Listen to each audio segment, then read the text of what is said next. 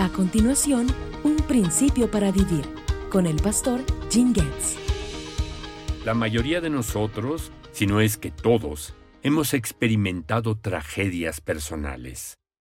Cuando les sucede a personas cercanas que son cristianos temerosos de Dios y que andan en la voluntad de Dios, es muy doloroso. Puede ser una enfermedad mortal, accidentes automovilísticos y otras crisis graves como desastres naturales, inundaciones, terremotos y tornados. Recientemente, un tornado destruyó una gran parte de las casas de mi comunidad y personas inocentes perdieron la vida. Algunos de los siervos escogidos de Dios en el Antiguo Testamento también enfrentaron tragedias. Escucha lo que le sucedió al profeta Ezequiel. Luego recibí este mensaje del Señor. Hijo de hombre, de un solo golpe te quitaré tu tesoro más querido. Sin embargo, no debes expresar ningún dolor ante su muerte. No llores, que no haya lágrimas. Gime en silencio, pero sin que haya lamentos junto a su tumba no te descubras la cabeza ni te quites las sandalias.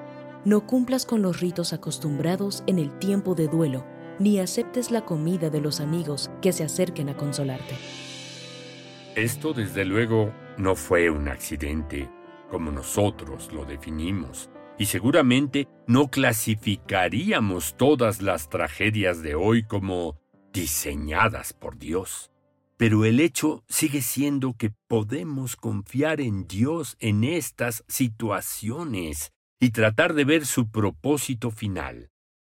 Esto es lo que dice Romanos 8:28 sobre el tema.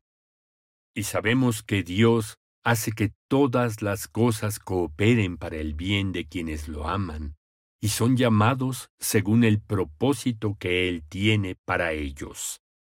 Así que recordemos este principio para vivir. En tiempos de tragedias personales, tenemos que recurrir a la fortaleza sobrenatural de Dios para entender su propósito en nuestra vida y experimentar más a fondo su amor y su gracia. En bibliaqr.com podrás ver al pastor Getz enseñar otros 1500 principios para vivir. Ingresa a bibliaqr.com y disfruta de sus enseñanzas en video.